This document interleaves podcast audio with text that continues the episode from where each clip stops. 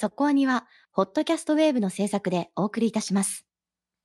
会いたいな声聞かせてよ。つながって笑顔をた始めよう。さあ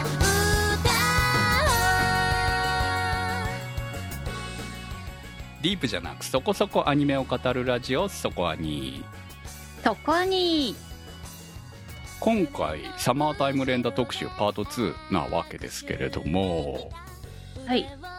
あの前回のねうん。特集パート1パート1とは言ってませんけれども1回目の特集を聞き直したんですよ。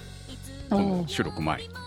予習バッチリですね。予習ばっちり普段ねパート2特集でも1回目はあまり聞き直すことはないんですけど、はいはい。その過去の配信自体はたまに聞くことはあるんですけれどもこういうパート2的なことをやるときに過去回を聞くってことはめったにないんですよね。で今回あの時間がちょうど余ったのもあったしこれミステリーじゃない？言ってしまえばっていう部分もあって何を疑問に思っていたのかなとかそういうところも気になったので聞き直したんですよ。めっちゃ面白かったですね。自分で言うのなんですけど 聞き直します？自分の出た回とか、私あんまり聞き直さないんですよね。うん。でも今の話聞いてると確かにその時何を思ってたかなっていうのは面白そうですね。うん、特にこういうねあのツークール作品で途中での特集ってやっぱりうん。その前回がね7話までだったからその7話までで何を思っていたかっていうのとその後かなり経っているわけじゃないですか。もう19話なわけなので。はい。だからいろんな疑問を話してるわけですよね。もちろん解決している部分もあるし、その時の予想が外れているものもあれば当たっているものもあるわけですけれど、うん。そういうところがねあの面白かったなっていうふうに思うきっかけにもなったのでよかったらぜひ皆さんもねパート1聞いていただければと思います。はいということでいきましょう前振りは十分ですね今日の特集はサマータイム連打特集パート2です。腕を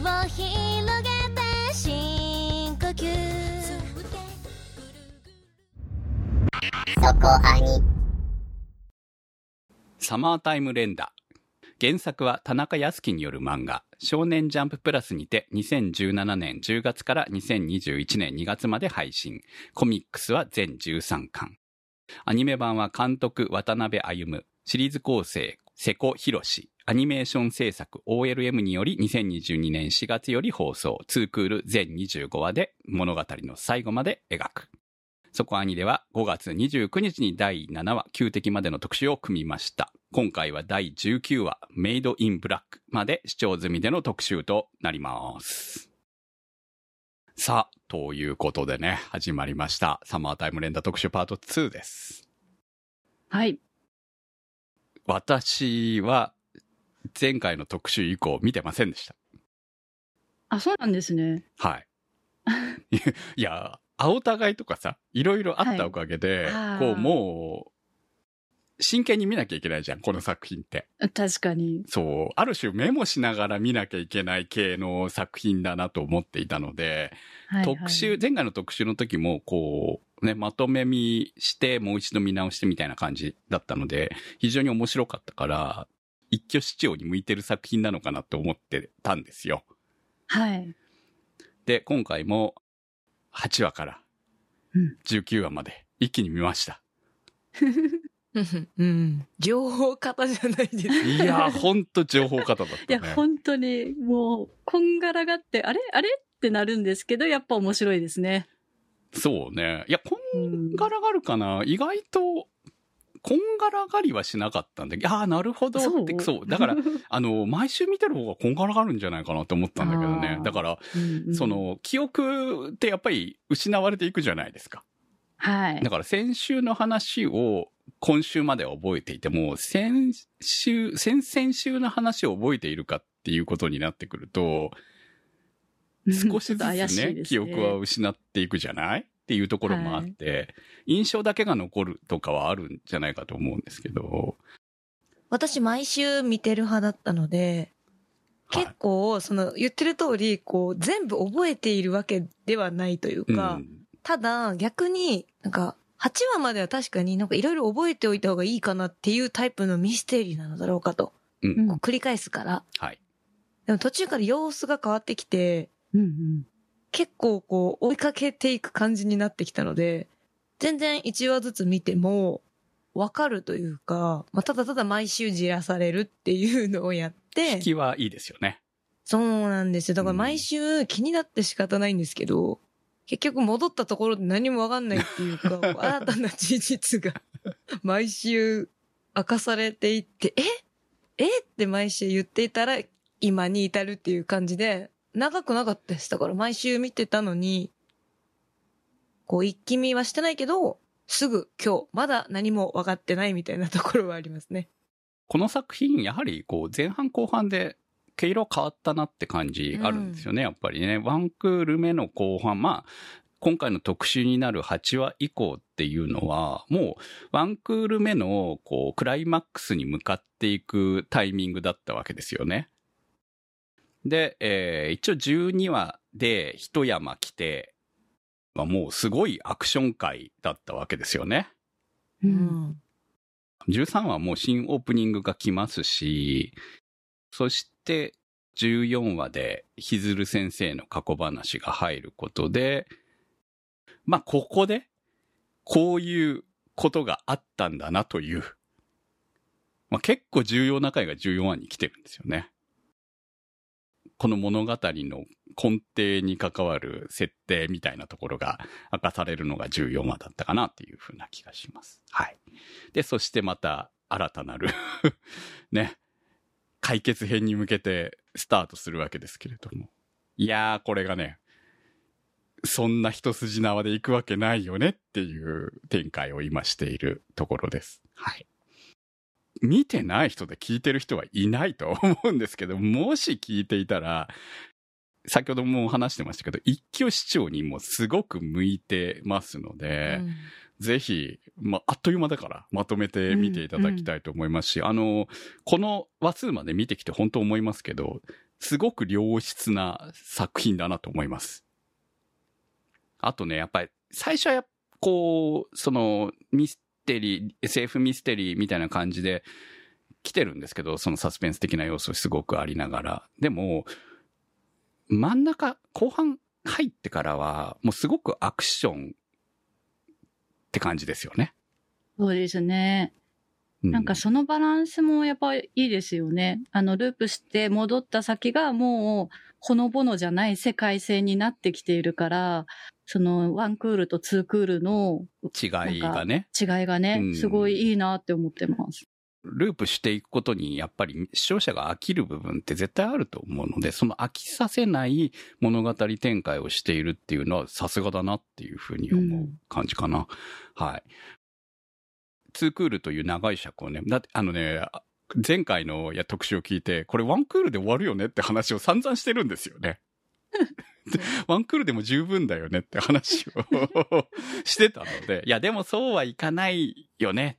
だって25話だからっていう話を散々してるんですけども、もうまさにね、その、ワンクールでも物語は解決しそうなものを、うん。なぜ25話なんだっていうところを今描いてるなっていう感じがね。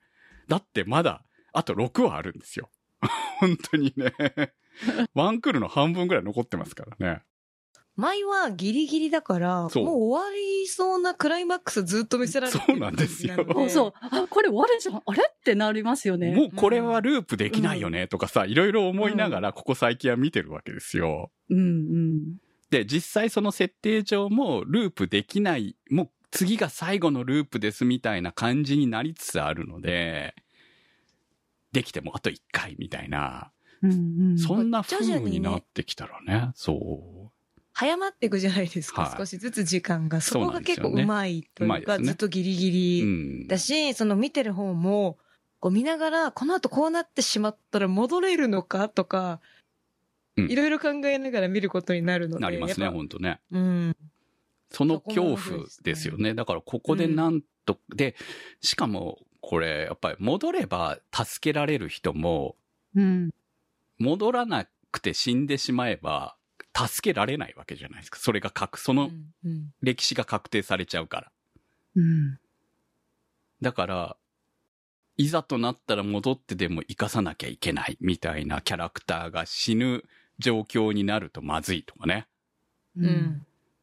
だから死んだからこれは戻るんだなとかさ、ある種予想が立ってた部分が立たなくなりつつあるっていうところがね、怖さでもあるし面白さでもあるっていうところなのかなっては思いますけれども、えー、コメントを今回もいただいております。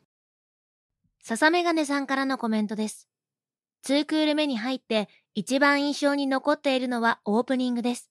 ワンクールのオープニングもじりじりとした蒸し暑い夏らしさがとても良かったのですが、2クールのオープニングからは絶望的な状況でも立ち向かっていく熱い決意みたいなものがビシビシと伝わってきてすごくグッときました。分割2クールではない2クールものを最近見ていなかったので、このようにオープニングでガラリと展開が変わる演出を久々に体験しましたが、やっぱりいいものですね。ストーリーで言いますと、第15話の学校を舞台にした影とのバトルが激アツでした。特にトキコ。今まで敵側にいた人が仲間になると、こんなにも心強いものかと、ベタではありますが、ギルとローズを刺激する姿にカタルシスを感じました。あとは、シデがある意味では、ハイネよりも不気味で、異常で、ラスボス感に溢れている感じがたまらないですね。新平は小説好きであるのに対し、シデはゲーム好きであるという対比から見ても、人生観であったり、物事に対するアプローチの違いが現れているのも興味深いです。はい、ありがとうございます。オープニングめっちゃかっこいいですよね、今回。ザ・アクションって感じでしたよね。そうな、ヒーローもの見てるような感じですうん、よね。うん。でうんどっちが味方なの？みたいな感じもあって。そうそうそういや、まあ私はあれですよ。逆、逆？というかうんちょっと違うんですけど、うんシクラさんなので曲が。はい。うんうん。もう、ワンクールとツークールで、もう違うアニメみたいなぐらいオープニングで印象違うので、うんうん。ただ、間違いなく、まあ確かにツークール目からは、シクラさんな感じなんですよ。知ってるはい。人からら言うと。はい。だから、え？って思ったんですよ、変わった時は。う。うんん。だから私、ワンクールのオープニングの方が合ってるなって、あの、毎週見てたので、そうね。わかりますよ。思ってたんですよ。はいはいただ、はい見るにつれてツークール目の、うん。あ、いやでも確かにオープニングの感じのアニメになってってるって思って、うん。もうなんかそれがすごい面白かったですね、そこは。確かに、あの、ワンクール目のオープニングって作品にめっちゃ合ってますよねみたいな話を前回も話してるんですけれども、あの雰囲気のままね、サマーが終わるんだよ、夏が終わっていくんだよ物語と共にみたいな感じになるのかなって思っていたら、えーね、2クール目のオープニング、なんじゃこりゃっていうようなかっこいいオープニングに変わってるんで。でも、めっちゃわかりますよね。うん。こう、今までは一人で戦っ、まあ最初は一人で戦っていて、その後先生たちが来て、どんどんどんどん味方たちが増えていくっていうところが、まあ、ヒヒーローものっていうかな、アクションもの的な感じでもこう、燃える部分もあるしとか、うん。あった結果のオープニングじゃないですか。こいつなんでここにいるのって思ってたらなるほどみたいなね。そうそうそう。ワンクの方が、こう、じりじりしてて、こう、蒸し暑い、夏だとね、はい。やっぱ感じだ、やっぱりあの、コメントでも言ってますけど、そういう感じなのから、2クール目のこう疾走感っていうのは、もう作品のそのスピード感うん。うん。とも合ってるんで、やっぱこの、オープニングとかエンディングって大事だなって、なんか、結構、ワンクール目、ツークール目でオープニングが変わっても、そんなにこう、まあ、作品の色が変わらないっていうのが、うん、ありますよね、うん確かにねうん。なんかここまでうまく使っているというか、音楽を、こううんちゃんとアニメの要素の一つとしているのは、すごく好きですね。ただ、ワンクール目のオープニングは最終回に流れると思うよ、やっぱり。うーん。いやでも、どうなんだろう。この、気にな、気になってるというか、まあ、うんエンディングも結構変わってるじゃないですか。やっぱり、ワンクール目とツークール目だと。どちらかって言ったら、こう、しまあ、失恋ソングっていうか、ポップな感じになってますよね。でもなんかタイトルが、どっちとも取れるっていうか、ああまあね。うんこう結構私っていう感じなので、やっぱこう牛を、まあミオ、うんまあ他いろんな女の子がいますけど、うんこれはハハッピーなのか、ちょっとこうバットなのか、ちょっとどっちなんだっていう微妙なところの間っていう。少なくとも今の展開を見て、ハッピーエンド、純粋な意味でのハッピーエンドは迎えづらいと思いますよ。うん、ううん。ん、ねなってほしいけどね、ハッピーエンドを迎えてほしいけれども、まあ、まあこの辺は最後にね、この後の予想みたいな感じでまた行きたいと思いますね。ミーシエルさんからのコメントです。初期はコメディタッチの場面が多かったけれど、話が進むにつれシリアスなシーンが多くなり、作品に集中するほど面白さが味わえます。過去の出来事の意味が徐々に判明していくのは本作の醍醐味の一つであると言えますね。また、作画もとても丁寧だと思います。バトルシーンは圧巻だし、メガネのレンズ越しの顔の描き方も一定してこだわりが。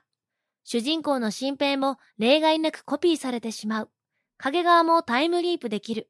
時間を遡るたびに戻れる時間がどんどん短くなってくるなど何回も絶望感を味わっていますが、ループ8周目のここで全てが解決するのか、まだ先があるのか、ラストまで目が離せません。そして、南雲先生になんでいるんだっけ？と言われてしまった突村。最後に活躍するフラグでありますように。はい、ありがとうございます。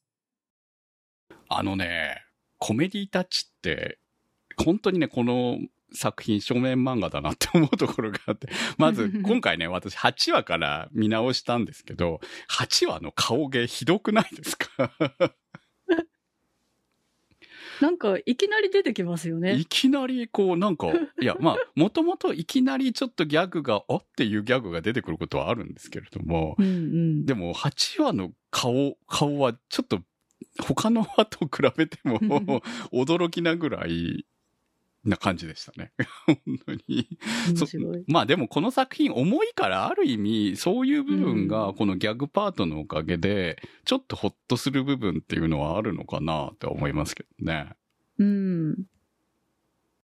特に初期は先ほどのオープニングの話でもしてましたけど、こうじりじりと、ちょっと展開的にはゆっくりというか、謎がボンボン明かされていく構成ではなかったので、ねうんまあそういう意味ではコメディがあることによって、見やすく続けて見られた、うんはい、ところはありま。すねね。うん。でも後半の方でさ、あの、根津のね、うん。奥さんの話がポンと出てきて、あ、そんな話があったんだとは思ったんだけど、その時のあの顔でかくなる必要まであったかなっていうのはちょっと、ね、驚きではあったんだけれども。うん。あんなギャグを入れて、その後そんな辛い話持ってくんなよとか思いながらね。そのぐらいなんかこう、面白いギャグの入り方はしますよね。うん。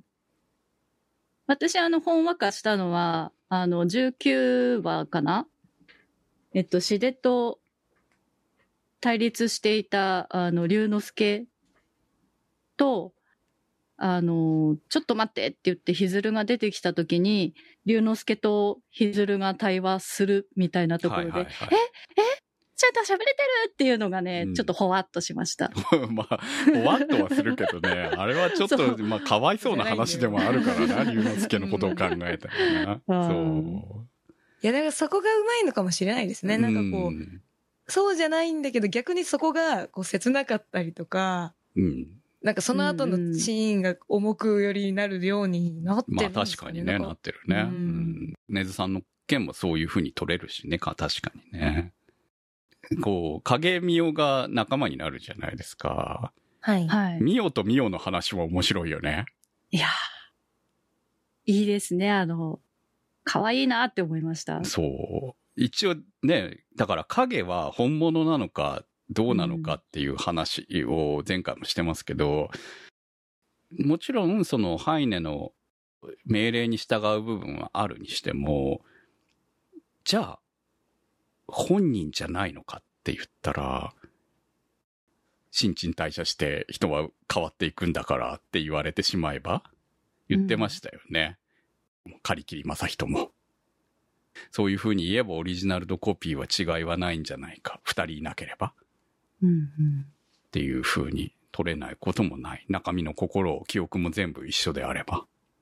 そうとかもそうだったんですけど、なんていうのかな、恋愛に対してとかも、あの、お前はいつもこうだったじゃないかってオリジナルに対して喋ってたりとかすると、やっぱオリジナルよりもちょっと本能的なのかなっていうところも見えたりとかして、それができてればなっていうのもなんかちょっと切なくなりましたね。まあ、ミオがまさにそうなわけですからね。うん影ミオがまさにそうなわけで。で、うんもう結局、影である以上、寿命があるっていうところが、彼らを、その影の彼らうを、んより、こう、急がせてる部分なのかなっていう気はしますよね。時間がいっぱいあるから言えないかもしれないけど、時間がもうないから言えることっていうのもあるのかな。特に恋愛模様に関しては。うんっていう感じを受けますね。今の時に、タマさんがおそらくこう、スワンプマンの話されてたと思うんですけど、結構そういう意味ではもっとそこに問いかけてきてる作品にはなってるなとは思っていて、同じ人は二人いる状況だけど、お互い置かれてる状況は全然違かったりするので、まあ、ミオがすごく一番、後ろもですけど分かりやすいなとは思うので、こう、恋って考えたときに、こう、ちょっと浮いてるじゃないですか。このサマータイム連打の、その、一番本筋となる、こう、影を倒すっていうところとはちょっと違うところではありますけど、その会話とか、こう、置かれてる状況から、その人に発する言葉とかで、同じ人だけど、ここが違えばこんなに変わってくるんだだったり、まあ、特に影見をなんて途中で味方になってしまったところを考えると、こう死ななければ本人は幸せにならないから、でももう支配下から逃れてるんで、それを受け入れるしかないところもあり、なんか、いろいろ考えさせられます、そうなんですよね。だから、ハイネの、その、要望に従っていなければ、自由に動く、まあ、牛尾みたいに動くことができるわけですよね。うん。ひし形家のお母さんも、その、自分が影だと理解しないまま、多分、お母さんをやり続けてたわけでしょ？おそらくこう、ハイネが、そういう情報というか、支配から逃れた位置に、あえていさせたから、本人はもう、そのまま生きてるつもりだったんでしょうね。だと思いますよ。あの感じからいくとね。だから、お父さんを怒ったわけじゃないですか。うん。だからコピーと言いながらもう本人なんだよね。今の牛尾と同じように。まあそれだけ言えば小早川家の、あの、ね、しおり以外のお母さん、お父さんも、あの、食事シーンすごくシュールでしたけど、あの、シデと一緒にご飯食ってるし、今、あれはお前も、食うんかいってお前も食うかいよ。本当にね、おかわりじゃねえよとか思いながら 見てましたけど、ああいうギャグが入るんだよね、本当に。でうんうんも、すごくあのシーンって、その、悲しくもあるけれども、両親は両親なんだろうなっていう、この、まあ、ある意味、辛さを描いてる部分でもあるんだけどね。うん。だから、本当にオリジナルかコピーなのかっていうのは、すごく考えさせられる物語かなと思いますね。がこう、幸せの形も、その人それぞれ違うので、なんか、あれ、いびつですけど、あれでも幸せだったりするじゃないですか。うん、と影思うんですよか。うん。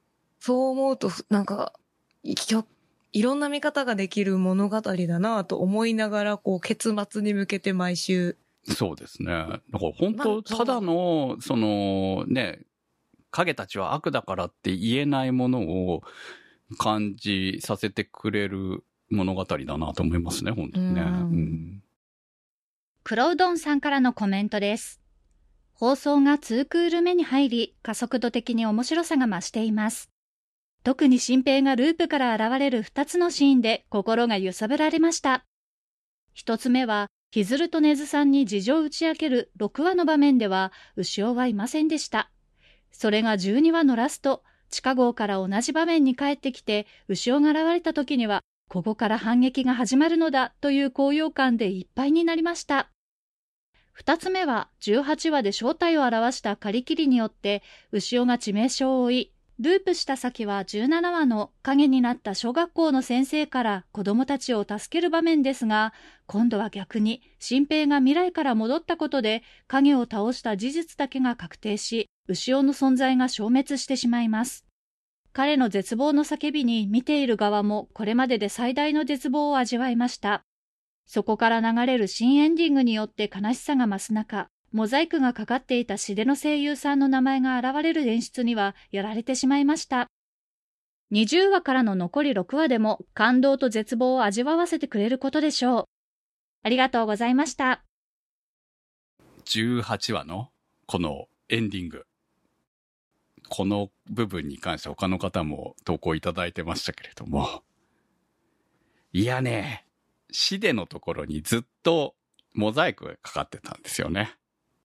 気になってましたね。気になってましたね。誰だったん、誰なんだろうなって思ってましたね。いや、まさか。いや、でもね、これ、怪しいよねっていう、大人怪しいよね的なネタからいくと、もう、ひし形委員の委員長と、うん、えー、ひるこ神社の宮司はどう考えても怪しいでしょう系なわけですよ。うんうんうん。だって、ひるこ様祀ってるわけだからね。ねうん。まず、ひるこ様っていう時点で結構怪しいでしょう。どう考えてもっていう部分もあって、えー、怪しさ抜群だったわけですけれども、まあ、そこにつながるとは思わなかったですね。シデが正人だったと。まあ、説明もさ、結構なんか強引かなと思ったんですよ。お父さんの説明聞きながら。こうね、うん、名前がね、こんがらがりました、あの話。そう、ひし形家と、うん、うん、カリキリ家、みたいなね。で、そこ、はい、まあ、文家とかなんとかいろいろあったみたいですけれども。まあ、でも、ここ繋がってないと確かに話的にはおかしいっちゃおかしいわけなので、うん、あなるほどなと。しかも狭い町だしねっていうところも納得はいくので、うん、で、ああいうところの、まあ、ある種権力者なわけじゃないですか。はい。っていう部分を考えたら、ああ、納得なのかなって思いましたけど、あんなに同じ顔の人がずっと存在していることをなぜ街の人たちは何も疑問に抱かなかったのかっていうのは、ちょっと驚きですよね。ハイネの力なのかなまあ、カリキリが影だったらとっくにバレてたわけなので、影じゃないっていうところが、なるほどなと。で、なぜあんな風に、こうね、影をまとっていたのかっていうところも含めてね、顔を隠したかっただけだったんですね、要は。そうですね、バレちゃいますからね。あ人間のままだと戦えないですしね。まあ確かに、カリキリ自体は普通の人間なので、その、まあ、に普通じゃないけどね、普通じゃない人間だけれども、その運動能力においては普通の人間ですよね。ここがうまかったなと思います。やっぱその一番最初の方で、うん、カリキリさんは影じゃないっていう前提条件があったじゃないですか。はい。ですね。そこから来てるんで、まあ、何か関係はしてるんだろうけど、血でとは関係ないのかな？まあ、血でとは繋がってる気配はなさそうに感じさせてましたよね。うん。だから、多分何かあるに違いないから、本当は聞きに行かなきゃいけないんだけど、なかなか話をしに行かないまま物語が進んでたわけですよ。そう、そこに違和感をあまり覚えない構成だったというか。そうですね。うん、てか、それよりも他の物語が進んでたおかげで、本当はカリキリのところに行って話を聞いて、聞くのが多分、この村の過去につながる話としては正しいんだけど、そこまで行く前に何度も死んでるから。あちろくんは。うん、すっかり忘れてました。確かに最初そうだったそう、そこに行くって話やってましたよね、前半ね、うん。うん。でも結果行かなくてよかったですよね。うん、だから行った、行って、でも行ったってあの段階じゃわからなかったよね。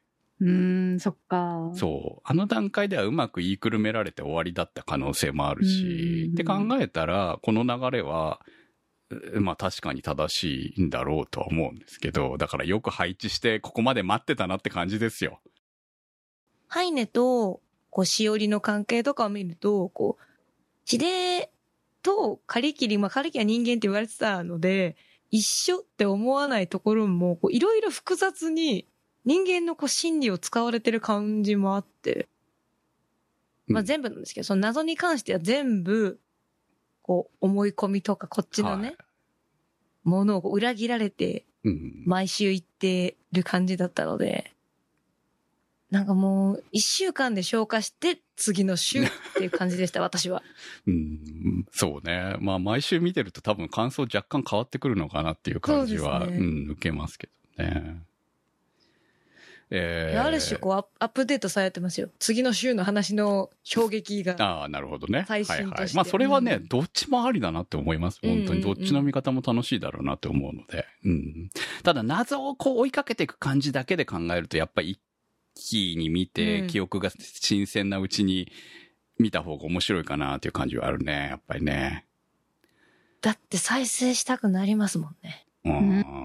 次のわわってなる。そう、次の輪を見たいってなる。待てなくなっちゃう。もうここで私待てなくなってるからやばいなと思いますね。ううん。それ毎週やってるんですよ、私は。でもね、意外と7話まで覚えてたから、だから、あの、今後はいけるかなって思ってますよ。今回学習してるからね。復習じゃないですけど、一気に見て、頭の中に新鮮な状態で記憶があるから、いけるのかなって思うけど、まだあと6話もあるからね。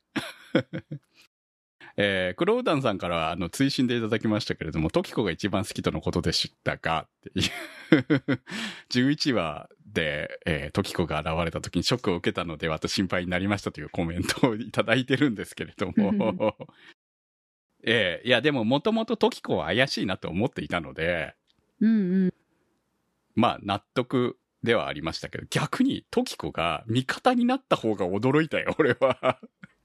でも、イオのそのね、うん。トキコのこう発想というかこう、大事なものはい。を考えると、まあ自然な流れといえば流れなまあ確かにね、トキコはミオが大事なんですもんね。うん。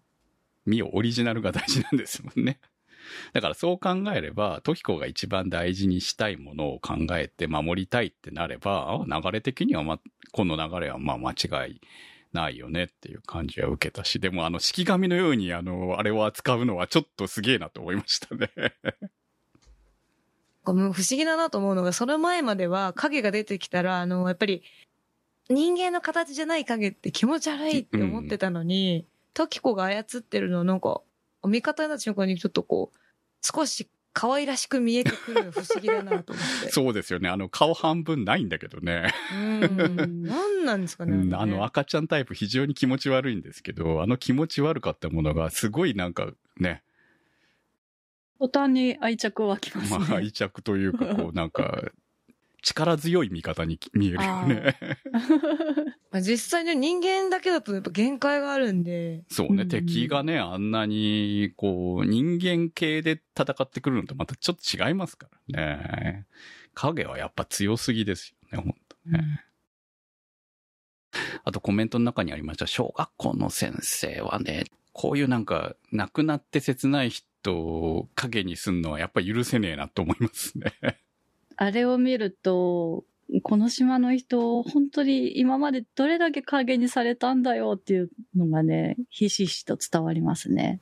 うん、だからもう本当にそれがまたひし形委員ににね、送られてったりしてるわけでしょ、うんって考えたら、うんやっぱあのお父さん悪だわ。本当に。てか、あのひし形委員が悪だわね。そのね。うんって考えたら、まあ、シデが悪いわけですけど。うんうん。でも、ね、こう、ひずる先生の過去話、14話あたりを見ていると、結局、ひずるとハイネが友達、まあ、こまあ、言ってしまえ、ひずるの好奇心からですよね。うんから、ハイネと友達になってしまったばっかりに、ハイネがより、こう、人に触れるようになっていってしまったわけじゃないですか。そのままね、あの、む村の伝承、結果的に影は増えていったとは思いますけど、今回のようなことになったかもしれないけれども、な、まあ、なるに違いないわけですけどね、結局ね。でも、ひずるがきっかけといえばきっかけですよね。まあでも、どうしようもないのか。ハイネは、ここに至る運命だったわけですからね。言ってしまえばね。ねえ。出会うまでは、まあ言ったら、知識というか知能的にはこう無垢なままだったから、その罪の意識みたいなものがなかったじゃないですか。はいだって知らない人だったわけだからう。んでもこう、龍之介を食べたことによって、その自分の近しい人の、こう、命を奪うっていうところの、こう、罪悪感とかにこう、打ちのめされてるのは、いや、なんか難しいなと思う、そこも。なんか大きくならない方が人間は幸せなんだろうか、ちょっと思ってしまいましたね。ねえ。だから、ヒズルとハイネの関係もこの物語にはすごく重要だったし、その結果、まあ、巻き込まれていったわけですよね、他の人たちが。うん。まあだって、新平なんか本来関係ない位置に存在したわけだからね。俯瞰の能力だって別にあれは能力じゃなかったわけじゃないですか。そういうふうに物事を考えるっていうだけだったわけで、牛尾がその能力を新平に与えたようなもんですよね。うん不思議なのが、南雲先生に連絡を取っているじゃないですか、はい。牛尾が。牛尾がね。これは前回、なぜ？っていう話になってましたけれども、これはまあ明かされましたよね、でもね。うん。でも理由がちょっと、その、ちょっとなぜまあもちろん、っていう。うん、ね、思うよね。うん。養殖小舟に昔来ていたっていうのは知っていたわけでしょうけれども、その、今のヒズルが、まあそういう龍之介が憑依したような状態になっているとか、そういうことは理解してなかったと思うので、まあ前回これはこれ何ループ何個目みたいな話をしてましたけれども、そこら辺に関しては明かされてないですよね。後ろから連絡があったっていうのは、電話にで連絡があったっていうのは言ってましたけどね。うん。うん。まあでも目を使ってるのはハイネの目なので、うんそうですねいう意味では、その無意識化なのかもしれないですけど、牛を覚えてなかった。まあ後から記憶は出てきましたけどねう。ん。うっん。ていうので、まあ、その偶然なのか必然なのか、まあ運命なのかわかんないですけど、うん。まあ、戦うためもののね、メンツが必要になって集まっていったっていうことなのかなっていう感じうはんありますね。チョコミントーさんからのコメントです。私は1回目のサマータイム連打特集で初めてそこアニを知ったのですが、そこからめちゃくちゃ共感して毎回聞くようになってしまいました。2回目の特集嬉しいです。私はアニメを見た後、ジャンププラスの漫画と合わせて読んでいるのですが、18話のカリキリを追い詰めるシーンで、ハイネとの写真のところでコメントを見ると、カリキリさん出産おめでとうと連載時の事態を読み込めないままの出産祝いコメントがたくさんあり、シリアスシーンなのに思わず笑ってしまいました。やっと死での正体がわかり、ここからの展開にずっとワクワクしっぱなしです。ありがとうございました。サマータイム連打特集から聞いてたいただいてるっていうのはありがたいですね。嬉しいですね。ありがとうございます。カリキリさん、出産おめでとう。ちょっと、ちょっと違うと思うんだけどね。と、あれはハイネが、うん、うんはいね。だって言ってましたよねだって言ってましたけどね。うんそうだねうんうん、写真がちょっとね、カリキリさんっぽく、産んだっぽくなってるけど。でも、ハイネが産んだって言うけど、ハイネが妊娠して産んでるわけじゃないですよね。うん。ちょっとあの辺って、パーって流されたんで、分かりづらいなっていう部分はありましたけど、まあ一応人であるっていうことだけは事実なんでしょうけどね、影ではないっていうね。うん。えー、死での正体が本当に分かったところで、まあこれから先の、あと6話で何が明かされて、どういう結末を迎えていくのか。物語的にはもうこう、イベントホライズンって言ってましたけど、限界ギリギリでループしてるわけですよね。うん。この19は結構、あっていう話はあるわけですけど、その、電話をコピーされていた話とか、もう懐かしい話ですもんね。3週目のループだから、初期の頃じゃないですか。はい。確かに、パート1の頃です。そうですよ、パート1の特集。その特集のねそうそう。だからこの頃に確かに、新平もコピーされていたしっていうのをすっかりもう忘れているわけですよね。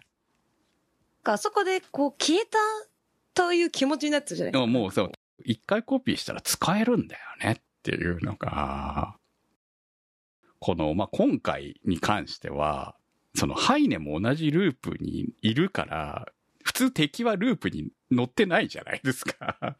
でだから他の影だったらリセットされてたところだったんでしょうね。そうね。やっぱハイネ強えわっていうところはね、いや、なんかこう手形も怖いんですよね、だから。ずっと残ってるしね。ほんとうんねいや、あのは怖くなかったですか？急に、ち、ちおりがこちらを向く感じが。はい。まあ、あそ、あそこは完全にホラーでしたよ、もう。うんうん、海の中だしうね。ん。牛尾の死の流れっていうのが、まあ、そこで分かったわけで、めっちゃ本当に牛尾いいやつだったんだなっていうのと、無邪気に牛尾が、こう、新平のことを好きだったんだみたいなことをこう意識する部分とかがあるからこそ、悲しいわけじゃない この話はさ。そして、ハイネを倒すことによって、牛尾も消えるというのを自分で理解しているっていうところが、もうこの物語が悲劇にしか終わらないんじゃないのかという部分。感じさせるわけですけれども、はい。それはハッピーエンドじゃないよね。いや、そうなんですよね。私なんか、去年も言ってた気がするんですけど、夏のひとときの淡い思い出っていうのはすごい好きなんですけど、こういうのは望んでなかったな、新しいなって思ってます。いや、でも、そういう淡い思い出じゃないんだっていうね。が来てもおかしくないしね。うん。この展開だと。はいまあ、ただ、あの、一つだけ気になっているところといえば、他の死体は影になったものは食われちゃうじゃないですか、影に。はい。だからオリジナルはもう存在しないわけですけれども、まあ、牛尾は死んだ状態とはいえ、遺体がまだ存在すると。うん。さらわれてましたよね、遺体ね。で、オリジナルからコピーしたらより強くなるっていう描写もありましたよね、牛尾のね。髪の毛とかでもいいから。うん。で、遺体はあるわけですよ。まだ、さらわれたけど。うん。今思って確かにって思いました。はい。まあ、そこだけが、もしかしたらうんハッピーエンドにつながる唯一の手がかりなのかもしれないね。うん。とは思ってますけれども。うんうん逆にな、どんな結末になりそうだなって思ってます？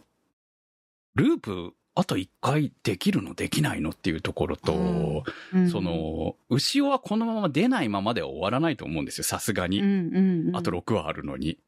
うん。だから、どこかで牛尾はまた、その、復活するんじゃないかとは思うし、それが、その、人間としての牛尾なのか、影としての牛尾なのかはわからないですけれども、そこがまあ、そのハッピーエンドにつながる道になるのかなとは思います。ただ、えー物語的にはまだ倒さなきゃいけないのがいっぱいいるわけじゃない。うんでまあそこはもちろん一山あるでしょうからね。たまだ最後の戦いに向けて。あと、ちょっと気になってるのが、17話の山で子供たち助けたところあったじゃないですか。あそこの牛尾が全然知らない人の血がバーって地面につあいてて。あ、一般人ですね。あのあ、そうです、そうです、そうです。あの、島の当該から来た観光客。うんはい。で、あそこで、あの、なんかそんな他人の食べたって良くなるわけじゃないしなって、なんかしおりもハイネもオリジナルはこの世にはおらんのやからなってつぶやいてたところが、あ牛尾じゃない人っぽい感じがしたので、目も赤かったので、あそこすごい気になってるんですよね。で、個人的には、どんどん牛尾ってハイネに寄っていってるそうそうそので、う。うん。で、この話の一番うまいところが、こう、母とかうんうん孫とかうん。な表現うん。だとすると別に、ハイネがいなくなったらっていうのはもちろん言われてるんですけど、そもそもハイネがいなくなった世界っていうのは経験していないので、うん。そう言ってるだけで、まあ本当にそうなのかもわかんないですし、その、影のこう、存在していくための条件っていうのが満たされる状況であれば、ハイネがいなくても、さっき言ったように、牛尾がハイネになるっていう流れも全然あるんじゃないかなとは思ってます。リゲポンさんからのコメントです。生前の牛尾と牛尾の影のやりとりが漫才みたいで、あの回想シーンは微笑ましかったです。それだけに牛尾が死ぬシーンはやはり悲しかったですね。そして、牛尾から後を託され、とても心強かった牛尾の影も、とうとう自然に殺されてしまいました。八度目のループ後、新平の隣に牛尾の影がいなかった時の喪失感と心細さはやばかったです。でも、記憶を引き継いでいない状態の牛尾の影はどこかに存在しているんですかね？ところで、シデは FF7 が好きだと言ってましたね。FF7 においてもメインヒロインの二人は主人公のことが好きで、二人のうちの一人が命を落とします。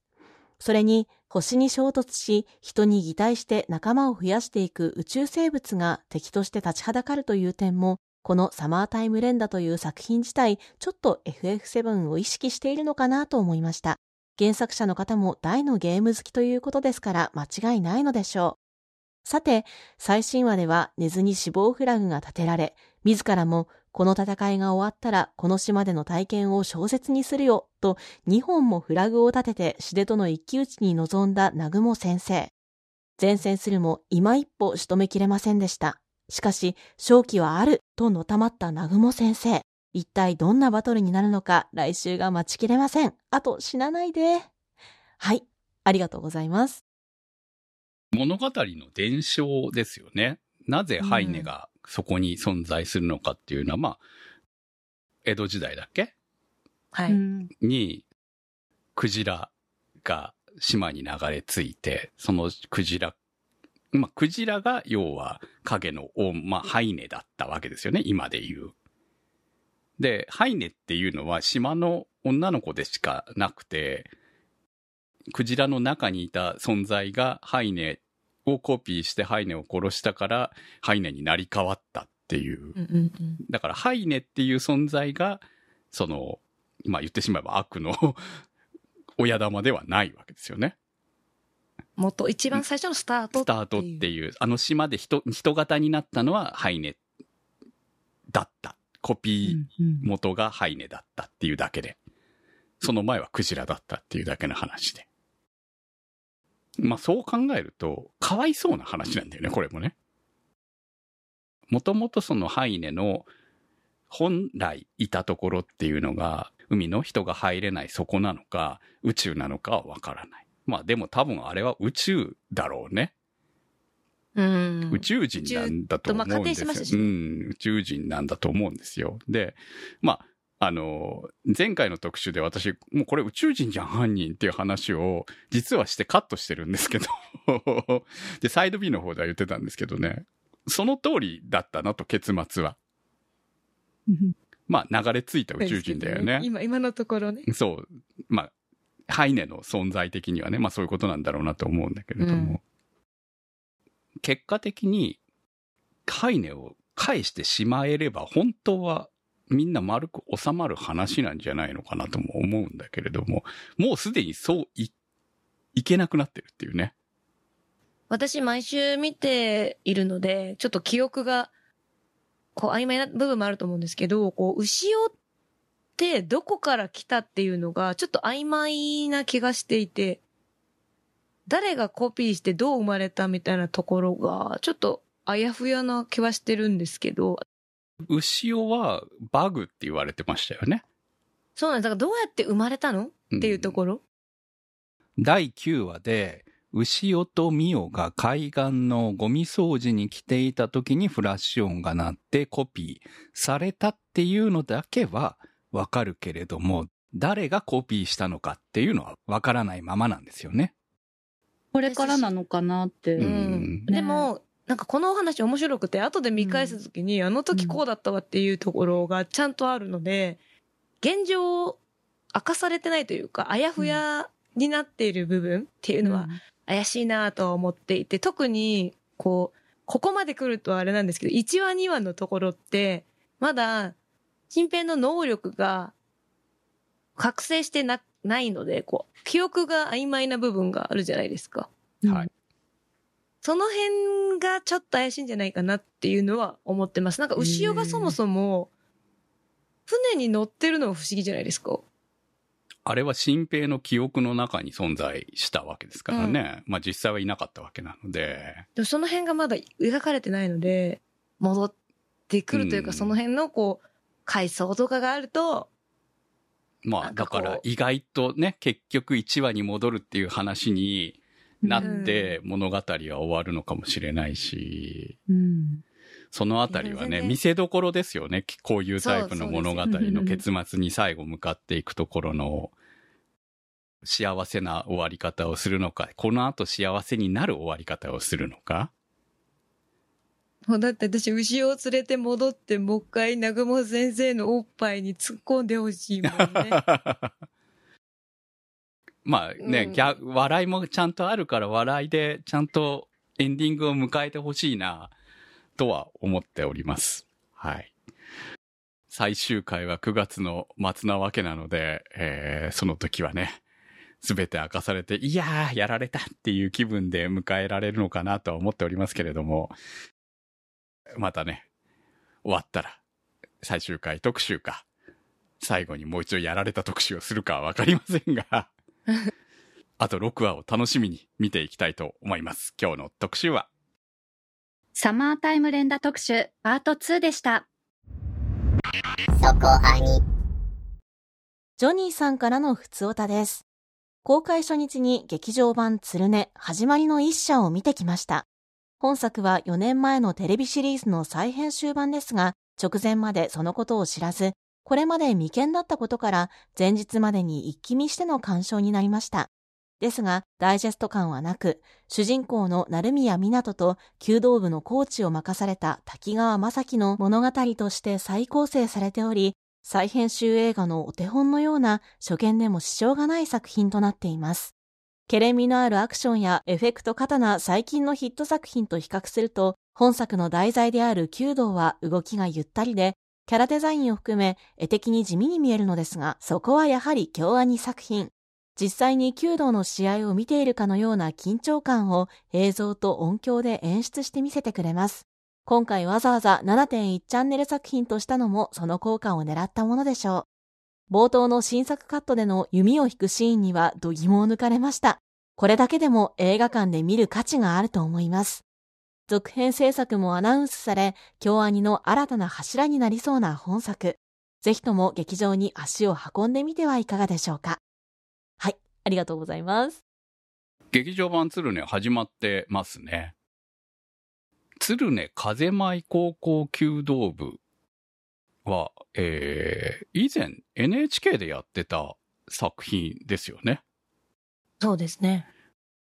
テレビで放送していた当時、多分京アニだったから見ていた記憶があるんですよね。主人公の顔に記憶があるので、2期の放送前にということでの、えー劇場版だったのかなという感じは受けそうですね。ますけれども。2期がちょうど来年の1月からみたいなので。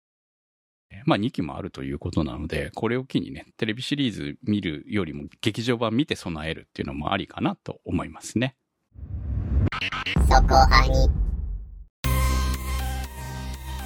そこアニ。サポーターズ募集。そこアニの運営を応援していただくサポーター制度。そこアニサポーターズ。1週間1ヶ月のチケット制で応援していただいた方のお名前を番組内でご紹介いたします。好きな作品の特集に合わせてのスポット応援も大歓迎。チケットはそこアニ公式サイトからご購入いただけます。サポーターの皆様には毎週特典音声「そこアニサイド B」をプレゼント。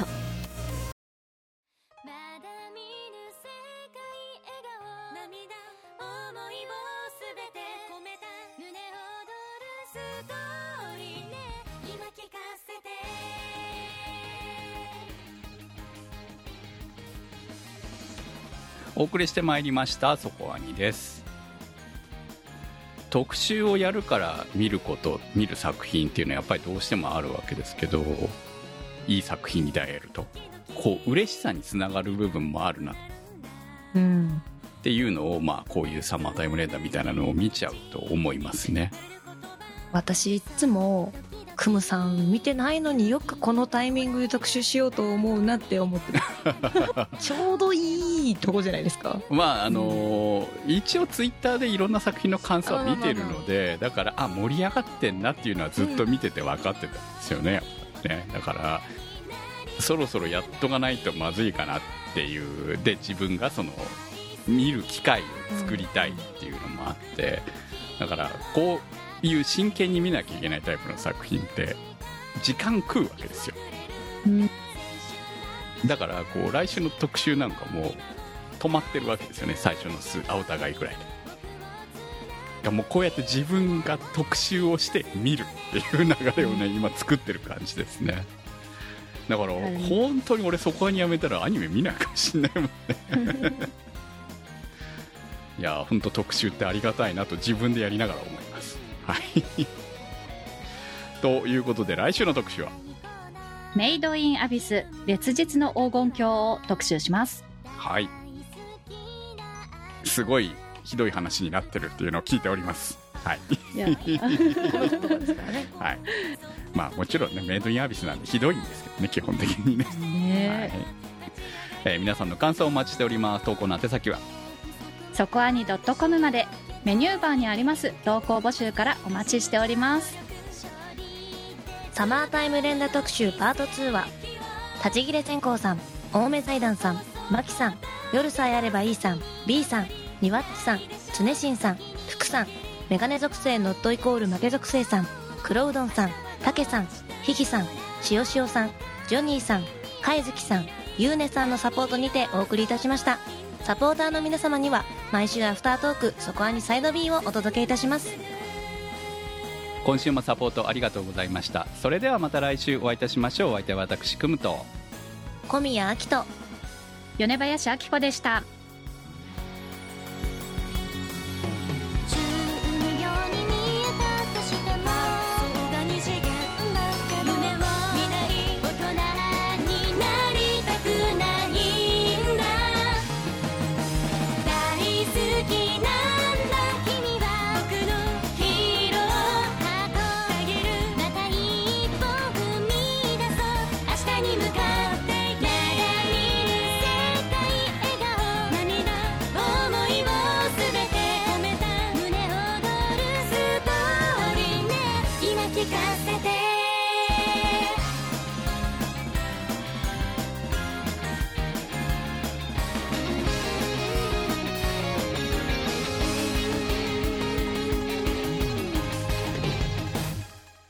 そこアニは、ホットキャストウェーブの制作でお送りいたしました。